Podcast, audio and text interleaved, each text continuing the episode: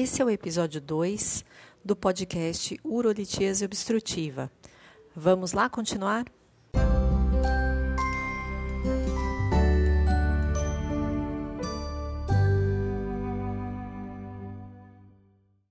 Sinais clínicos. Os sinais clínicos dessa afecção é bastante comum, ou é bastante típico, né, de se visualizar.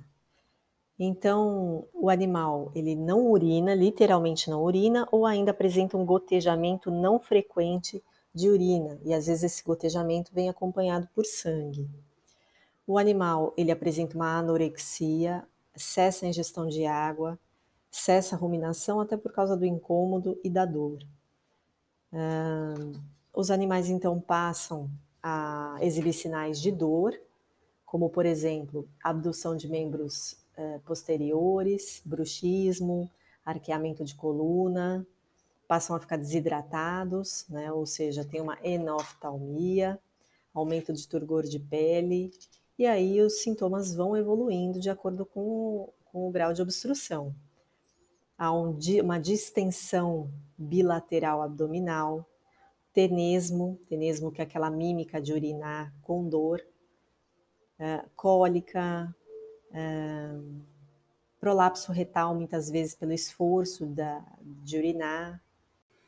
Geralmente, esses sinais clínicos dur, podem durar até 48 horas, para mais ou para menos, né, dependendo do animal. Entretanto, se o animal, depois desses sinais apresentados, apresentar uma, um alívio bastante grande, então é muito provável que tenha havido uma ruptura de bexiga desse animal.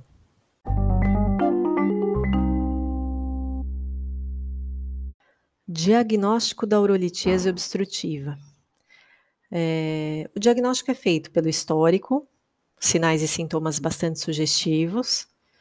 Há ainda a ferramenta laboratorial. Então, o que é que a gente poderia lançar mão para o diagnóstico de urolitíase obstrutiva? Urinálise. Então, a gente poderia encontrar hematúria, ou ainda característica física da urina, o aspecto mais turvo, pH, é, o pH mais alcalino, no caso. Entretanto, esses animais podem sofrer uma acidificação da urina pelo manejo dietético. Então, deve-se tomar cuidado com isso. É, provas bioquímicas de função renal, o aumento da ureia e creatinina também podem indicar é, esse processo de urolitíase obstrutiva.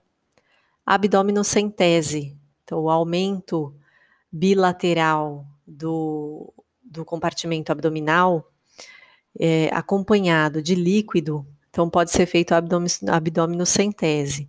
Então, o aspecto de urina, até pelo cheiro também, é bastante sugestivo de que tenha havido uma ruptura de bexiga na, nessa afecção. Os exames de diagnóstico por imagem também são muito valiosos nesse caso de urolitise obstrutiva. Então, o raio-x, no caso a urografia excretora, né, que nos auxilia a encontrar esses, esses urólitos em diferentes regiões do trato urinário, assim como possivelmente até diagnosticar a diferença desses urólitos de acordo com a radiopacidade. E a ultrassonografia, que auxilia a visualização não só dos urólitos na no trajeto do trato urinário, mas como o espessamento da, da parede da bexiga, da pelve renal, entre outros achados. A histopatologia também é bastante valiosa nesses casos. Então, por exemplo, são achados microscópicos a congestão vascular renal, o infiltrado mononuclear renal, necrose tubular renal, a congestão vascular na bexiga, que também auxiliam no diagnóstico dessa afecção.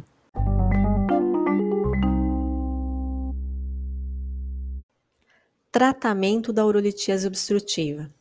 Geralmente é um processo cirúrgico. Entretanto, esse urólito pode estar isolado apenas no apêndice vermiforme. Se ele estiver só no apêndice vermiforme, é o menor dos problemas. O que, é, o que pode se fazer é a uretrotomia ou amputação do processo vermiforme. Se, é, ao fazer a, amputação do processo vermiforme, é, for eliminado grande quantidade de urina, parece que o processo foi resolvido. Entretanto, com as provas de diagnóstico por imagem e provas laboratoriais, a gente pode ter um panorama melhor da situação. É, como eu disse para vocês, esses urólitos podem estar alojados em outras regiões, principalmente no S peniano. Então, se mesmo assim, depois da amputação do processo vermiforme, não houver um alívio dos sintomas, então geralmente o processo é cirúrgico.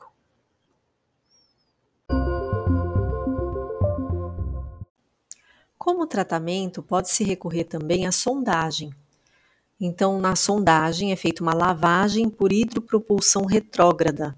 Então, na sonda é administrado uma solução composta por lidocaína e solução salina fisiológica, em que o intuito é que é, impulsione a pedra para os tratos mais anteriores, ou seja, para a bexiga. Então, se existe um cálculo urinário na uretra, que ele volte para a bexiga urinária. E aí é preciso monitorar o fluxo urinário do animal. Tanto nos casos de uma intervenção cirúrgica, como sondagem, ou ainda é, procurando dissolver os cálculos, é feito também um tratamento sintomático para, ou seja, que atua né, nos sintomas até se resolver o caso. Então, faz-se uso de antiespasmódicos e relaxante muscular, como por exemplo a butilescopolamina, que é o Buscopan, né? ou ainda o diazepam, que é muito mais utilizado, a acipromazina ou a xilazina. É preciso tomar cuidado com a xilazina, porque ela pode aumentar o fluxo urinário e um, e um animal com obstrução do, das vias urinárias, isso não seria a melhor terapêutica a ser adotada. Na intenção de se dissolver maiores cálculos ou demais cálculos, melhor dizendo, é preciso fazer a acidificação da urina e aí retomar o fluxo urinário. E isso é feito com a administração de 450 mg por quilo de cloreto de amônio, isso na dose de tratamento via oral, né? E aí é possível que esses urólitos sejam dissolvidos.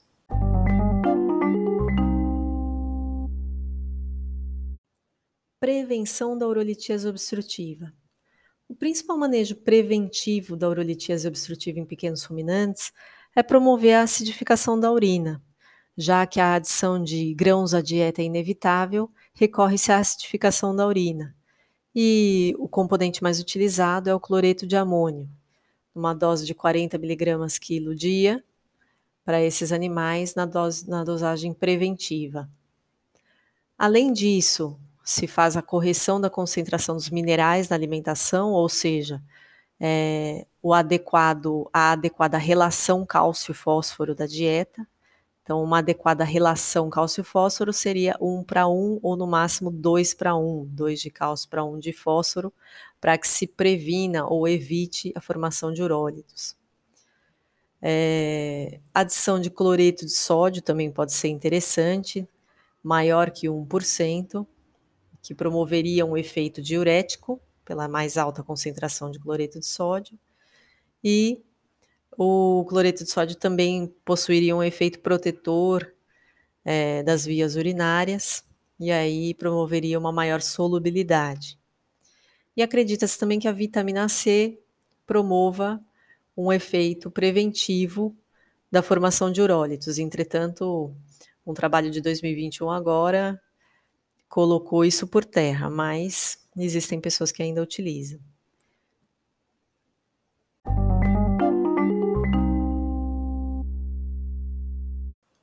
Muito bem, pessoal. Com o estudo da urolitise obstrutiva, a gente chega ao fim do estudo do bloco das doenças metabólicas. Espero que tenham gostado, espero que tenham aproveitado. Tchau, tchau.